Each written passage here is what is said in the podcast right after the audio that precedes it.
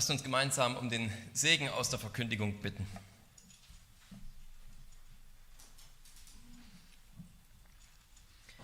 Allmächtiger und barmherziger Gott und Vater,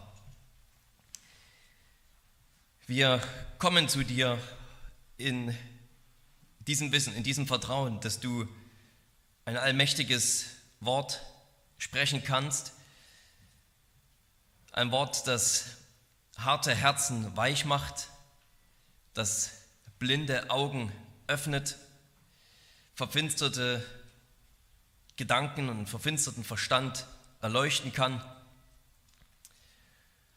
und den Glauben, der noch nicht da ist, ins Dasein sprechen kann. Und wir kommen zu dir, weil du auch ein barmherziger Gott bist, der genau versprochen hat, das zu tun, der uns nicht allein lassen will in unserer Finsternis, in unserer Unwissenheit, in unserer Torheit und selbst als Christen noch in unserer Unfähigkeit, wirklich in allem dir zur Ehre zu leben, sondern du willst dein Wort sprechen, du willst uns deinen Geist geben und willst uns mit deinem Wort dienen, damit die Gemeinde auferbaut werde zu deiner Ehre. Und darum bitten wir dich, rufen dich an, dass du durch deinen Heiligen Geist kräftig an uns wirkst und das Wort der Wahrheit stark sein lässt unter uns und in uns. Im Namen unseres Herrn Jesus. Amen. Wir wollen gemeinsam auf Apostelgeschichte Kapitel 18 hören. Apostelgeschichte 18, Vers 23 bis 19, Vers 7.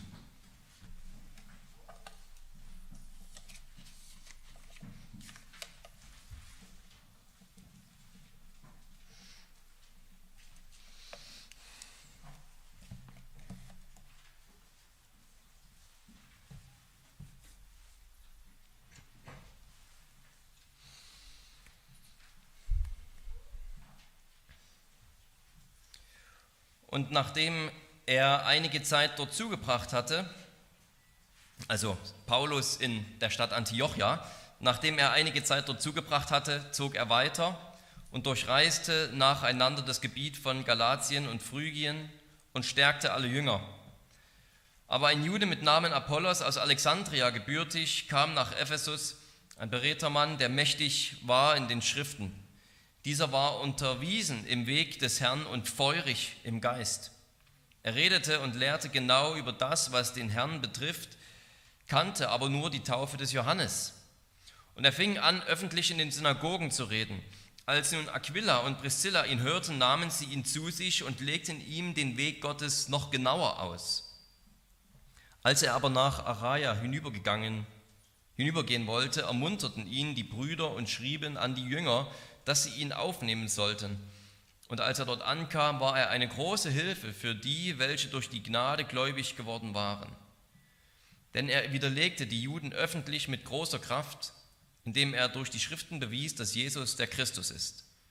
Es geschah aber, während Apollos in Korinth war, dass Paulus, nachdem er die höher gelegenen Gebiete durchzogen hatte, nach Ephesus kam und als er einige Jünger fand, sprach er zu ihnen, habt ihr den Heiligen Geist empfangen, als ihr gläubig wurdet? Sie aber antworteten ihm, wir haben nicht einmal gehört, dass der Heilige Geist da ist. Und er sprach zu ihnen, worauf seid ihr denn getauft worden? Sie aber erwiderten auf die Taufe des Johannes. Da sprach Paulus, Johannes hat mit einer Taufe der Buße getauft und dem Volk gesagt, dass sie an den glauben sollten, der nach ihm kommt, das heißt an den Christus Jesus. Als sie das hörten, ließen sie sich taufen auf den Namen des Herrn Jesus. Und als Paulus ihnen die Hände auflegte, kam der Heilige Geist auf sie und sie redeten in Sprachen und Weissagten. Es waren aber im Ganzen etwa zwölf Männer. Wort des lebendigen Gottes. Geht hin und macht zu Jüngern alle Nationen und tauft sie auf den Namen des Vaters und des Sohnes und des Heiligen Geistes und lehrt sie, alles zu bewahren, was ich euch geboten habe. Mit diesem letzten Befehl verlässt Jesus seine Apostel, um in den Himmel aufzufahren Und diesem Befehl folgt die Kirche nun seit 2000 Jahren. Wir alle haben Anteil an diesem Auftrag. Zum einen, indem wir die Empfänger sind, indem wir getauft wurden und Jünger Jesu geworden sind. Und zum anderen auch, weil wir selbst mitwirken, dass die Nationen zu Jüngern werden und alles lernen, was Jesus gelehrt hat. Unser heutiger Abschnitt ist maßgeschneidert nach dieser Vorlage dieses Auftrags in Matthäus 28, denn es geht um die zwei großen Themen in diesem Abschnitt, um Taufe und Jüngerschaft. Und vielleicht ist dieser ganze Abschnitt beim ersten Lesen etwas bizarr und wirft viele Fragen auf. Was genau ist die Taufe des Johannes? Wurde Apollos wieder getauft? Waren diese Jünger, die Paulus später getroffen hat, schon gläubig wirklich oder noch nicht wirklich gläubig? Wussten sie von Apollos und wurden von Apollos belehrt, der ja vorher in Ephesus war? Und dann natürlich die ganzen theologischen Fragen, die sich für uns danach ergeben. Wie ist das mit Wiedertaufe und so weiter und so fort. Aber wenn wir vielleicht diese etwas ja, interessanten, aber doch schwierigen Fragen erst einmal beiseite schieben und diesen Text auf uns wirken lassen, dann merken wir, es geht um ganz zentrale, um ganz zentrale, wichtige Themen unseres Lebens, um Taufe und Jüngerschaft. Etwas, was wir alle erfahren haben, worin wir alle leben. Dass wir getauft wurden und in der Jüngerschaft Fortschritte machen wollen. Und deswegen wollen wir uns diesen Abschnitt genauer anschauen, nicht nur mit einem theologischen Interesse, obwohl wir das natürlich auch mit an den Text bringen, was genau diese Taufe ist, sondern wir wollen auch mit einem, sage ich mal, existenziellen Interesse an diesen Text gehen, um neu uns vor Augen führen zu lassen, dass wir getauft wurden und was die Taufe für uns bedeutet und was Jüngerschaft für uns bedeutet. Matthäus 18, Vers, äh, in Apostelgeschichte 18, Vers 23 beginnt Paulus seine dritte Missionsreise. Das überliest man ganz schnell, es ist ein einfacher Vers, aber wenn man die vorherigen Abschnitte liest, dann merkt man, er ist also wieder in Antiochia, was ja so die, die Basis seiner Missionsreisen war. Und von dort aus geht er eben wieder durch einige große Landschaftsgebiete, um ganz nach Jesu Befehl eben nicht nur daran zu arbeiten, dass neue Gemeinden gegründet werden, sondern er geht explizit los mit dem Wunsch, die Jünger zu stärken. Er will diese Menschen nicht nur zum Glauben führen, sondern zurüsten für den Dienst, zurüsten für das Leben als Christen. Und das ist ein, ja, ein, ganz, ein ganz wichtiger Punkt für Lukas in Apostelgeschichte, aber auch für uns in unserem eigenen Leben, dass es nicht einfach nur darum geht, dass wir gerettet werden und fertig. Wir sind nicht nur ein, ein Schatz, ein Goldbarren, den Gott in seinen Tresor einschließt und dann liegt er da sicher verwahrt, aber im Grunde genommen ohne irgendeinen Nutzen die Sicherheit mag zwar gewährleistet sein, aber im Grunde genommen macht dann davon niemand Gebrauch, was er in den Tresor einschließt und dort liegen lässt. Wir sind vielmehr Steine, die Gott behaut und nach und nach formt und darum, um damit einen Tempel aufzubauen zu seiner Ehre. Und wir sind Reben, die der Weingärtner immer weiter reinigen muss und beschneiden muss, damit der Weinstock viel Frucht bringt. Wir sind also ein fortwährendes Arbeitsprojekt für unseren Gott und Vater. Und darum geht Paulus nicht wieder auf direktem Weg zurück an die Missionsfront, sondern besucht zuerst viele Gemeinden, um die Jünger zu stärken. Und dabei berichtet uns Paulus von zwei Situationen, wo es nicht nur darum geht, dass Jünger gelehrt und gestärkt werden, sondern interessanterweise fängt hier die Jüngerschaft eben gerade auch gleich mit dem Thema der Taufe an. Es geht von Taufe zu Jüngerschaft. Und es sind ganz ähnliche Situation, aber ich denke nicht identisch, wo es in beiden Situationen um die Taufe des Johannes geht. Apollos ist in Ephesus, als Paulus noch nicht da ist, und er lehrt schon andere Christen. Wir lesen über ihn, dass er ähm, brennend im Geist ist, dass er Eifer hat, dass er unterwiesen wurde im Weg des Herrn, aber er muss über die Taufe noch belehrt werden. Er muss noch genauer belehrt werden über den Weg Gottes. Und dann wird er belehrt und zieht von dort dann weiter, wahrscheinlich nach Korinth und trifft dann dort auch Jünger. Achso, und, und dort ist er eben zum großen Dienst wiederum für die Korinther. Und wer mit den Korintherbriefen einigermaßen vertraut ist, daraus ergibt sich dann später Problem, weil die Korinther so fasziniert waren von Apollos, dass sie gedacht haben, wer ist schon Paulus? Und dann hat sich dieses Problem ergeben, weil Apollos so ein guter, so ein guter Redner und ja, Lehrer war. Jedenfalls kommt dann, als Apollos schon Ephesus verlassen hat und nach Korinth gereist ist, kommt dann Paulus nach Ephesus und er findet dort Jünger, die aber noch nicht einmal den Heiligen Geist haben.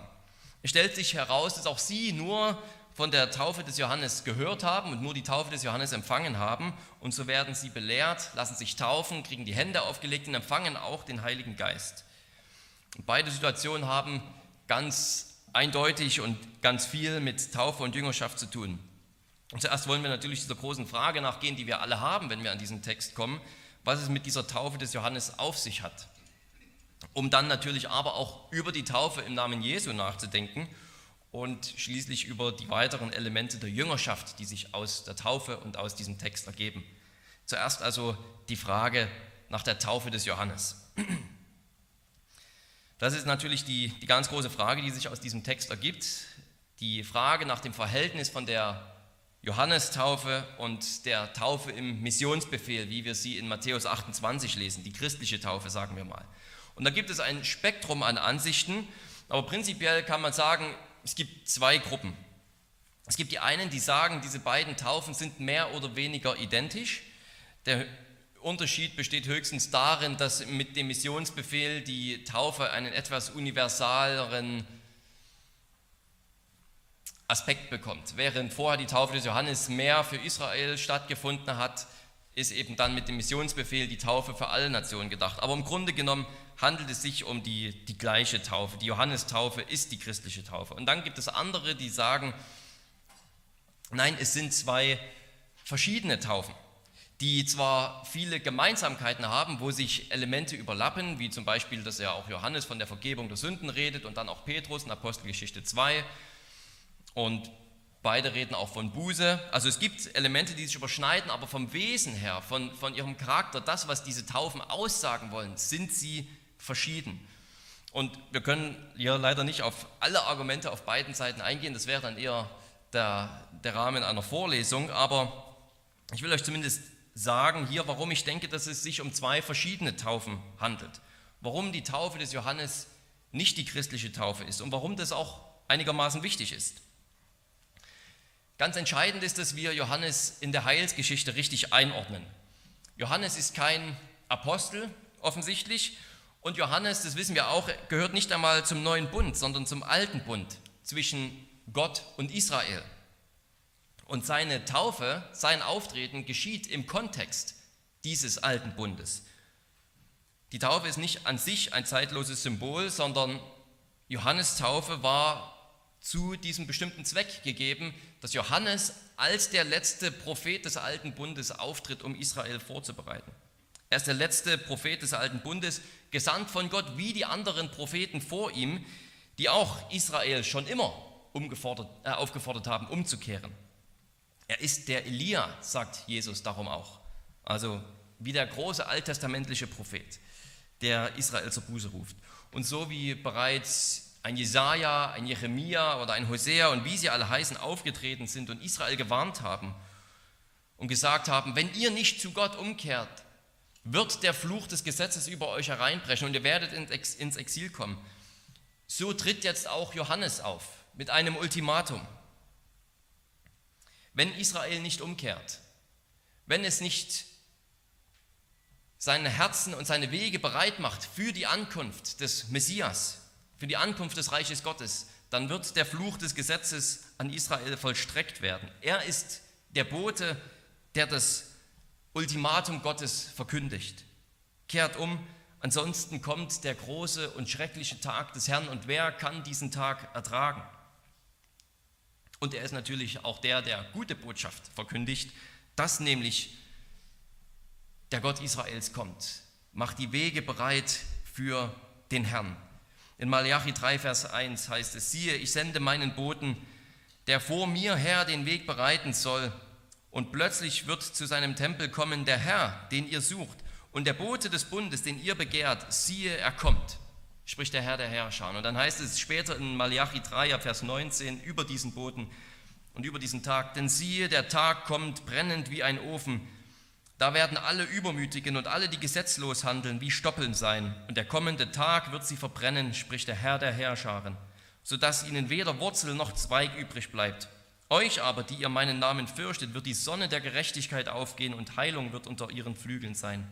Gedenkt an das Gesetz Moses, meines Knechtes, das ich ihm auf dem Horeb für ganz Israel befohlen habe.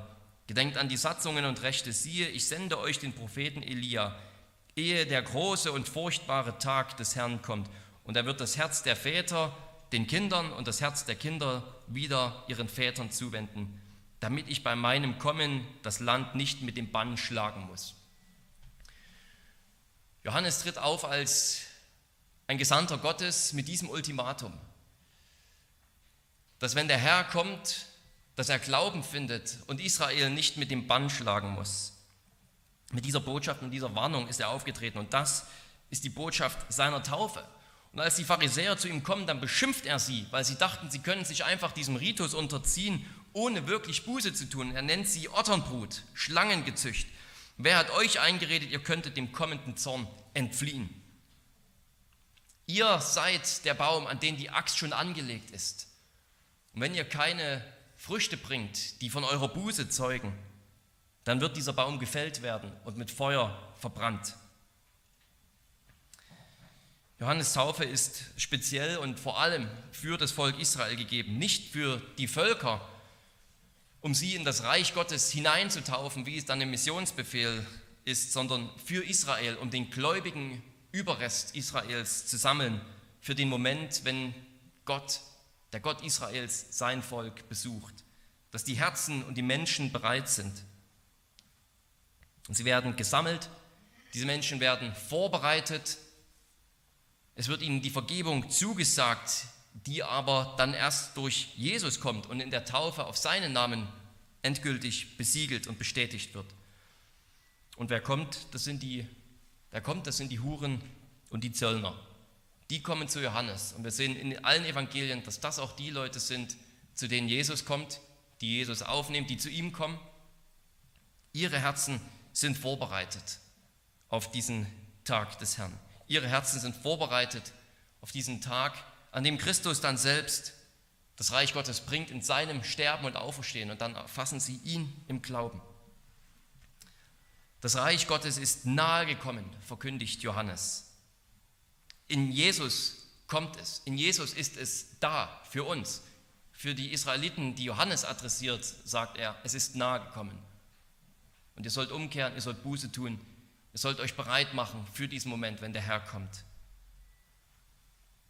Er hat noch nicht in das Reich Gottes hineingetauft, sondern quasi zur Vorbereitung, wenn der König das Reich bringt.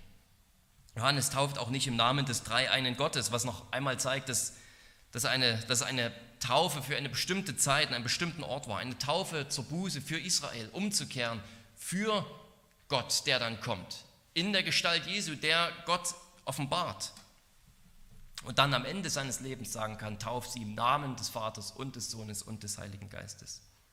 Johannes selbst sagt, ich taufe nur mit Wasser.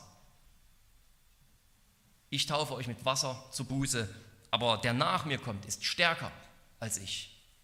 Ich bin nicht würdig, ihm die Schuhe zu tragen. Der wird euch mit Heiligen Geist und Feuer taufen.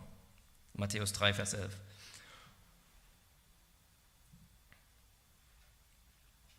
Es ist eine Taufe zur Buße, die für Sünder ist, für, für diese Israeliten, die kurz davor sind, dass Gott ein weiteres Mal den Bann an ihnen vollzieht, kurz davor stehen, ein weiteres Mal den Fluch des Gesetzes tragen zu müssen, dass wieder eine weitere Macht, diesmal die Römer, Israel ins Exil bringen und diesen Bund endgültig zerstören.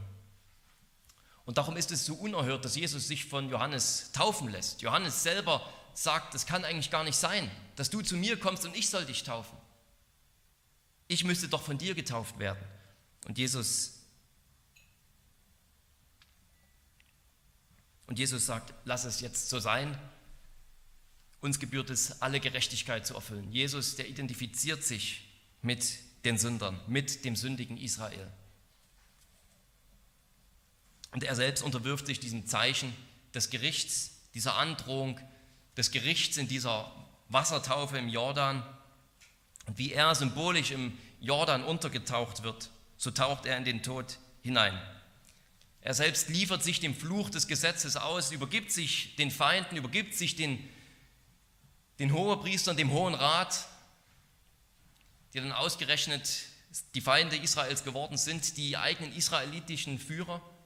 Er übergibt sich den römischen Herrschern, Pilatus, Herodes, den Soldaten, und er lässt sich von ihnen wie ein Verbrecher, wie ein Mörder ans Kreuz schlagen.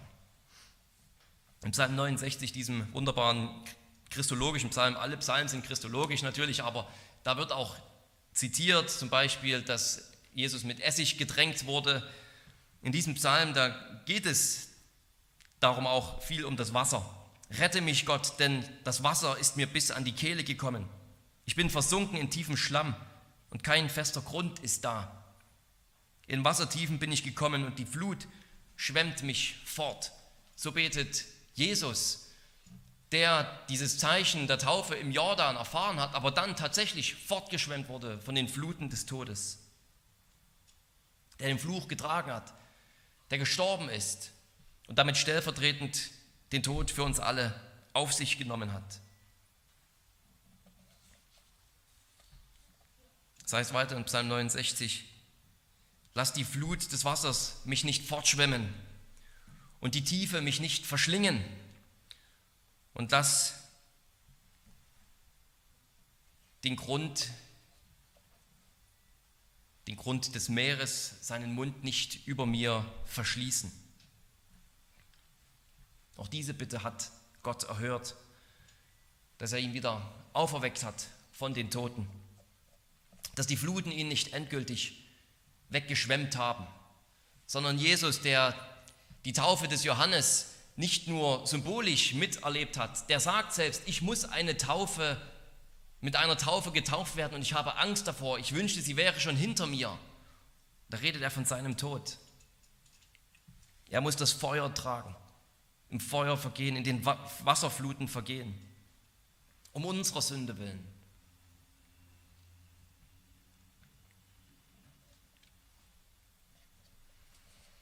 Und Jesus wurde zum Fluch.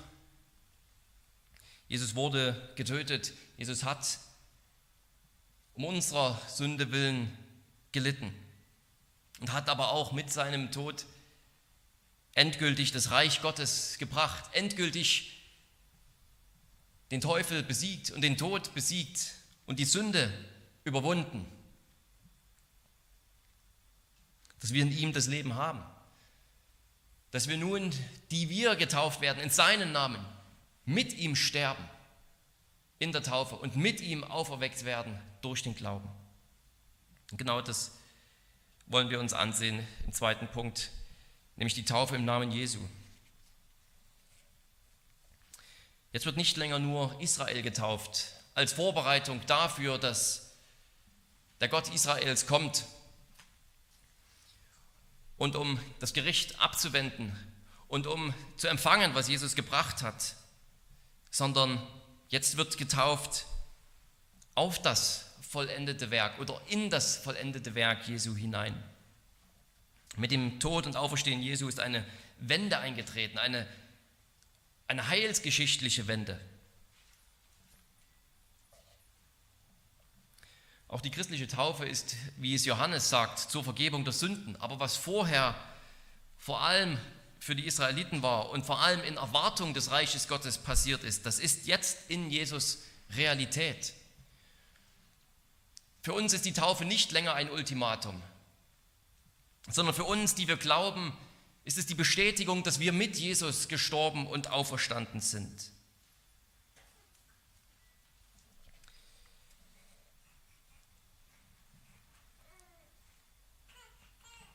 Wir sind mit ihm versunken in seinen Tod, mit ihm auferstanden zu seinem Leben und haben so die Vergebung der Sünden.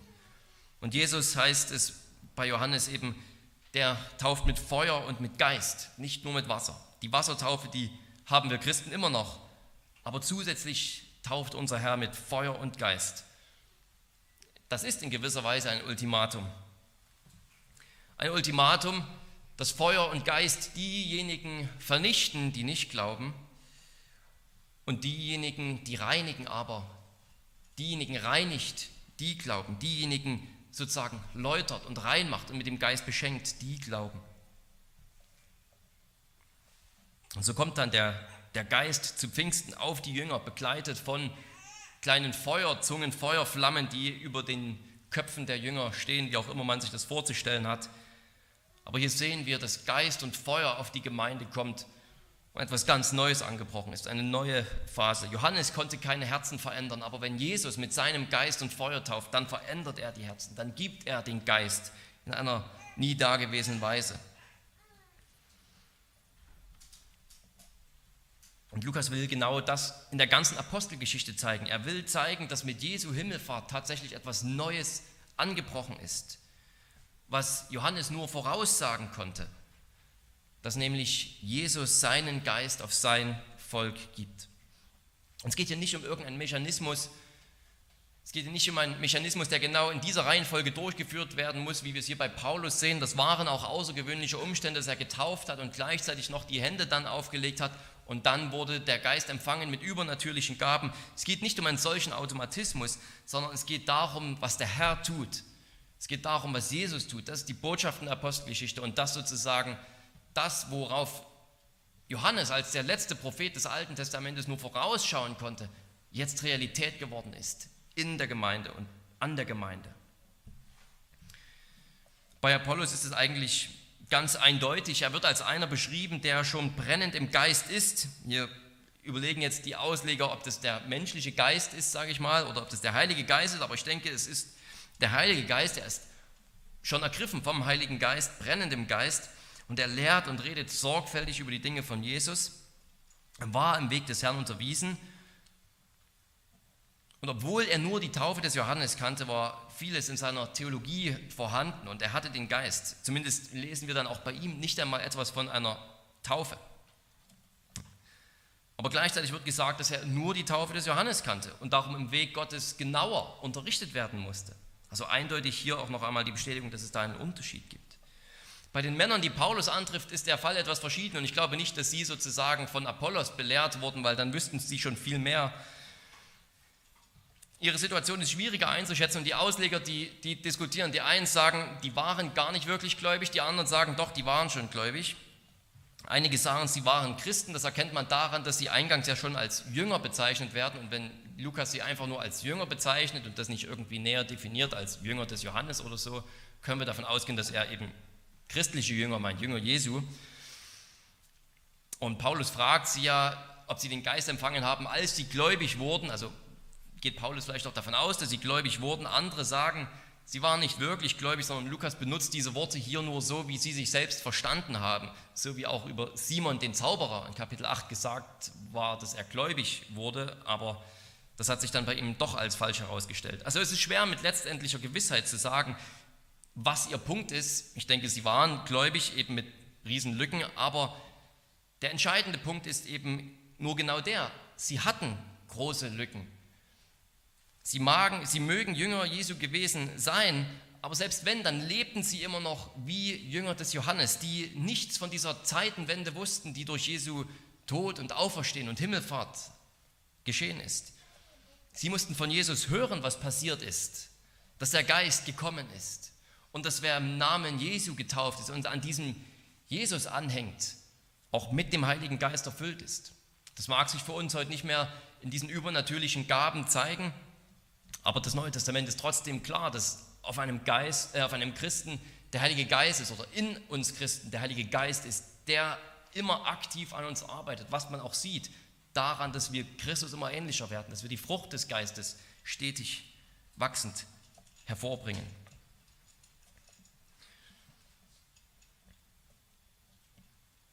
Paulus konfrontiert sie also mit dieser Realität des neuen Bundes, wo der Geist ausgegossen wurde und so werden sie im Namen Jesu getauft. Und Paulus legt ihnen auch die Hände auf, vielleicht auch noch einmal, um zu bestätigen, dass hier vielleicht etwas Außergewöhnliches passiert ist, wo ein Apostel noch einmal eingegriffen hat und bestätigt hat, dass das hier wirklich sage ich einmal, richtig abgelaufen ist. Er legt ihnen die Hände auf und sie empfangen den Heiligen Geist. Sie wissen jetzt sozusagen, sie, sie stehen in apostolischer Sukzession. Sie gehören zu denen, die von den Aposteln geleitet werden. Sie gehören zur Gemeinde, die Jesus selbst ausgesandt hat, beauftragt hat und jetzt noch baut. Und so, und so geschieht hier in Ephesus noch einmal ein kleines Pfingstereignis, wo jemand die Hände aufgelegt bekommt, der, sie werden getauft, sie bekommen die Hände aufgelegt, der Geist kommt auf sie und es zeigt sich in übernatürlichen Gaben. Das haben wir schon beim Pfingstenereignis selbst in Kapitel 2 erlebt.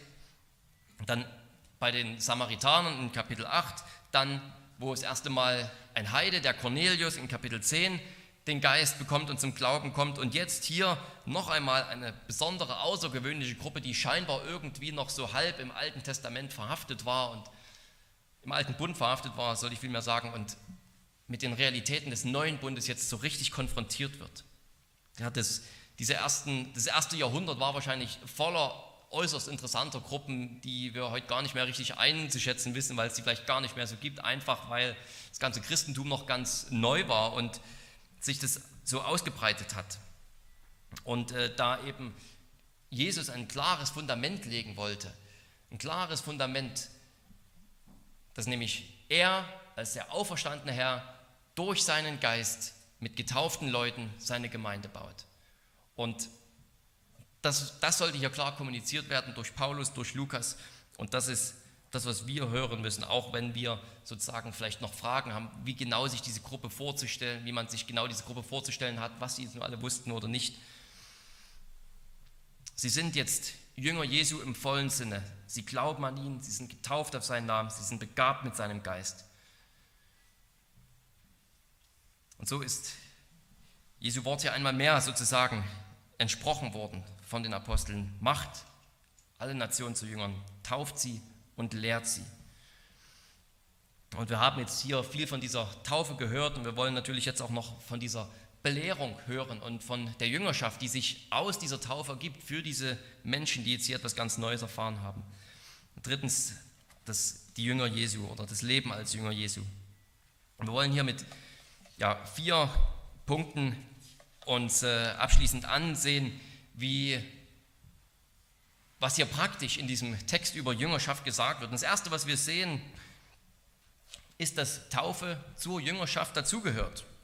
Das klingt jetzt vielleicht erst nochmal wie eine Wiederholung aus den ersten zwei Punkten, aber es ist wirklich ein, ein anderer Punkt, denn wir haben bis jetzt, sage ich mal, viel über das, über das Wesen der Taufe gesagt und was sie sozusagen heilsgeschichtlich vielleicht von Johannes wirken unterscheidet und so weiter. Aber worum es hier ganz konkret geht oder worum es mir hier ganz konkret geht, ist, dass die Taufe dazugehört dass sie völlig selbstverständlich ist für einen Jünger.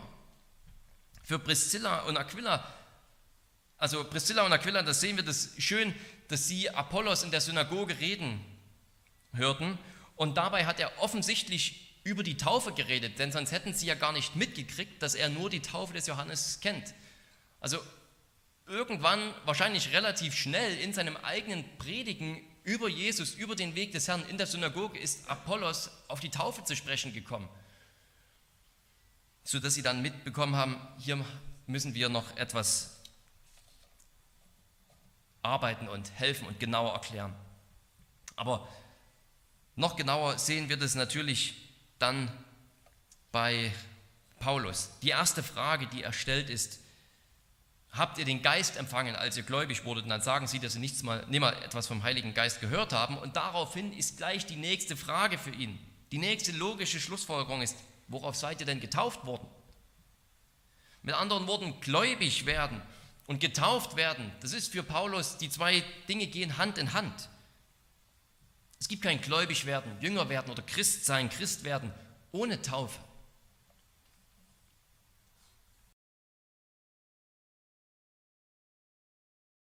Wurden, in Klammern, als ihr gläubig wurde. Das ist, das geht Hand in Hand. In unserer Gemeinde stehen dieses Jahr noch ein paar Taufen an, glücklicherweise. Und Kindertaufe ist jetzt nicht direkt das Thema gewesen, aber wenn diese Taufen kommen und überhaupt ist, sollten wir immer darüber nachdenken, dann sollten wir alle einmal mehr darüber nachdenken, dass auch wir getauft wurden und was diese Taufe auch für uns bedeutet. Dass wir nämlich Glieder oder Mitglieder im neuen Bund sind, in einer neuen Beziehung, die Gott aufgebaut hat in Jesus Christus mit seinem Volk. Und diese Taufe bedeutet, dass wir mit Jesus auferstanden sind, dass wir mit ihm gestorben sind und auferstanden sind, dass wir reingewaschen sind von all unseren Sünden, dass nichts, was du noch tust, wie du auch jetzt noch sündig, dich trennen kann von Gott, weil du reingewaschen bist, weil Gott dich mit Christus versunken, ertränkt im Tod sozusagen und auferstanden ansieht. Du hast volle Vergebung der Sünden.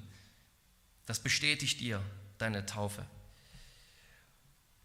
So sollten wir als Gläubige dann die kommenden Taufen erleben, so sollten wir als Gläubige regelmäßig nachdenken über unsere Eigentaufe im Alltag. Dass wir dadurch neue Menschen sind, eine neue Realität ist da, die auch bestätigt, der Geist ist in uns. Das mögen wir nicht immer so merken, wie es damals im ersten Jahrhundert war. Es mag nicht immer so offensichtlich sein. Wir fragen uns vielleicht, ob sein Handeln in uns nicht sehr leise und sehr still geworden ist. Aber wir wissen, dass es eine Realität ist, weil es einfach die Realität des neuen Bundes ist, dass der Herr seinen Geist auf die Gemeinde ausgießt. Wir sind Jünger, wir sind getauft. Als Getaufte leben wir in Christus und er in uns. Das ist eine wunderbare und ermutigende Anwendung, die ja wirklich aus diesem Text herauskommt. Es gehört einfach dazu für uns. Zweitens sehen wir hier, dass Jünger belehrt werden müssen. Die Jünger in Ephesus, Ephesus mussten sehr viel belehrt werden. Da fehlten sogar die Grundlagen. Und Paulus erklärt ihnen die Zusammenhänge und Paulus bleibt ja dann noch länger in Ephesus und predigt regelmäßig in der Synagoge. Und als dann die Pharisäer ihn nicht mehr in der Synagoge haben wollen, da lesen wir zwei Verse später in Vers 9, dass er die Jünger abgesondert hat und täglich in der Schule des Tyrannus gelehrt hat. Also wenn eben in der Synagoge der Raum nicht mehr da ist, dann nimmt Paulus eben die Jünger und trifft sich mit ihnen in einem anderen Ort, weil es einfach essentiell ist, weil es wichtig ist und dazugehört, dass wir belehrt werden müssen, dass wir Belehrung brauchen. Da muss eben Raum gemacht werden dafür, dass Belehrung möglich ist. Wenn es in der Synagoge nicht mehr ist, geht Paulus woanders hin mit den Leuten. Und wir alle brauchen Belehrung setzen wir uns so oft und so viel es geht der guten und gesunden Lehre aus. Schätzen wir die Belehrung. Schätzen wir sie als etwas, was uns wirklich, was wirklich notwendig ist für uns. Was wir wirklich brauchen, um im Glauben Fortschritte zu machen, um zu wachsen, um überhaupt im Glauben zu bleiben. Wir brauchen die Belehrung. Und selbst bei Apollos, der hier als so ein so famoser Lehrer beschrieben wird, sehen wir, dass er noch Belehrung braucht. Vielleicht gerade für die unter uns, die Theologen sind, Theologie studieren, ist das auch ein wichtiger Punkt. Egal wie fortgeschritten sind, wir wachsen nie aus diesem Status heraus, wo wir Belehrung brauchen. Ja, wir müssen unser ganzes Leben lang sozusagen Schüler des Wortes bleiben oder wie es Luther einmal gesagt hat, Schüler des Katechismus bleiben. Das ist eine lebenslange Aufgabe. Und selbst er, der brennend im Geist ist und ein beredter Mann, mächtig in den Schriften, unterwiesen im Wort des Herrn, sorgfältig lehrend, all das wird über ihn gesagt. Was brauchte er? Er brauchte jemanden, der ihm den Weg Gottes noch genauer auslegte. Wir kommen nie an den Punkt, wo wir meinen, wir wüssten schon alles. Oder wo wir meinen, zumindest meine Theologie ist schon vollkommen, ich weiß nur noch nicht alle exegetischen Detailfragen, weil ich mich noch nicht wirklich damit beschäftigt habe, aber im Grunde genommen ist schon mal alles da. Es gibt immer so viel zu lernen und wieder zu entdecken. Wir vergessen ja auch die Dinge. Wir müssen unter der Lehre bleiben. Und was wir auch sehen, ist bei Apollos die Demut, dass ein Mann seines Kalibers, ein Lehrer mit seiner Rhetorik, mit seinen rhetorischen Fähigkeiten, mit seinem, seinem Wissen, seiner Kenntnis im Alten Testament, dass ein Mann, wie er sich belehren lässt von Priscilla und ihrem Mann, die von Beruf Zeltmacher waren. Er lässt sich von ihnen mit nach Hause nehmen und lässt sich von ihnen die Dinge genauer erklären und hört offenbar zu und lernt. Haben wir also auch die, die Demut, uns immer wieder hinzusetzen neu zu lernen. Vielleicht auch mal gerade von unerwarteten Seiten, von unerwarteten Leuten was zu lernen, wo wir denken, was kann ich von dem noch hören, was kann ich von dem noch lernen überhaupt, was kann ich mir beibringen. Ich habe schon viel länger studiert, schon viel mehr gelesen. Aber wenn wir diese Gesinnung haben, dass wir lernen wollen, dann finden wir an den unwahrscheinlichsten Stellen noch Dinge, die uns immer wieder neu herausfordern und anregen. Das dritte Element der Jüngerschaft, das wir uns hier anschauen wollen, ist, dass Jüngerschaft also eine Frage der Gemeinschaft ist. Keiner wird der perfekte Jünger, weil er den Austausch mit anderen meidet und nur über seinen Büchern brütet, sondern Paulus wurde unterwiesen im Weg des Herrn. Also selbst in dieser passiven Formulierung steckt ja schon drin, dass irgendjemand sich hingesetzt hat und es ihm erklärt hat. Und dann nehmen Priscilla und Aquila ihn mit zu sich nach Hause und erklären ihm Näheres. Jüngerschaft, das findet zu einem riesigen Maß hier in der Gemeinde statt, wo wir belehrt werden, wo wir uns gegenseitig belehren, wo wir einen ganzen Tag dieser, unter anderem dieser Aufgabe widmen, uns belehren zu lassen und vielleicht gegenseitig zu belehren. Und sie findet zu einem ganzen, zu einem ganz großen Maß auch in unseren Häusern statt, wo wir zusammenkommen, sei es zum Hauskreis, sei es sonst wie im privaten Raum, um zusammen das Wort zu lesen, um es gemeinsam zu studieren und um uns zu belehren. Und Hebräer sagt, ermahnt euch täglich, solange es heute heißt. Ermahnt und ermuntert euch täglich, damit ihr aushaltet. Vielleicht bist du keine Priscilla, vielleicht bist du kein Aquila und meinst, dass du doch keinem was beibringen kannst, aber dass wir unsere Türen öffnen und Geschwister gemeinsam einladen und einfach Gespräche über die heiligen Dinge des Glaubens haben. Das können wir alle tun, selbst wenn wir vielleicht noch mehr die Lernenden als die Lehrenden sind. Und Gott in seiner Gnade, der durch seinen Geist wirkt, der in uns allen ist, da wird es auch führen, dass manchmal einer, der sich vielleicht noch gar nicht irgendetwas zutraut, jemandem einen ganz besonders wertvollen Gedanken mitgeben kann, zum, zum Nachdenken anregen kann etwas. Oder vielleicht für etwas die Augen öffnen kann der Schrift, was diese andere Person noch gar nicht so wahrgenommen hat. Das sind ja, das sind ja auch oft die kleinen Dinge, die schon dazugehören, dass wir wachsen. Also lasst uns ermutigt sein, die Gemeinschaft zu pflegen und, und Jüngerschaft wirklich als eine gemeinschaftliche Angelegenheit anzugehen wo wir uns gegenseitig mit dem Wort dienen und auf die geistlichen Dinge ansprechen. Und das vierte und letzte Element ist, dass die Jüngerschaft, dass die Jüngerschaft auch gehört, dass wir Opfer bringen. Man könnte hier natürlich als offensichtliches Beispiel Priscilla anführen, die mit ihrem Mann Zeit und Geld vielleicht auch investiert hat, um Apollos aufzunehmen. Im Römerbrief lernen wir auch, dass die Gemeinde sich in ihrem Haus getroffen hat, also ein ganz wunderbares Ehepaar, die ihre Ressourcen benutzt haben, um der Gemeinde zu dienen und was auch immer eure Ressourcen sind, um der Gemeinde zu dienen, macht davon Gebrauch und macht reichlich davon Gebrauch, bis zu dem Maß, wo es ein Opfer wird. Wir könnten hier nämlich auch Paulus erwähnen, der von Antiochia bis Ephesus läuft und selbst wenn man den kürzesten Weg geht, laut einigen Lexika sind das schon über 1000 Kilometer. Also der läuft schon allein einen Monat, um von Antiochia nach Ephesus zu kommen. Und er geht wahrscheinlich nicht den kürzesten Weg, sondern er geht ja bei diesen ganzen in diesem ganzen Hügelland vorbei, um alle möglichen Gemeinden zu besuchen.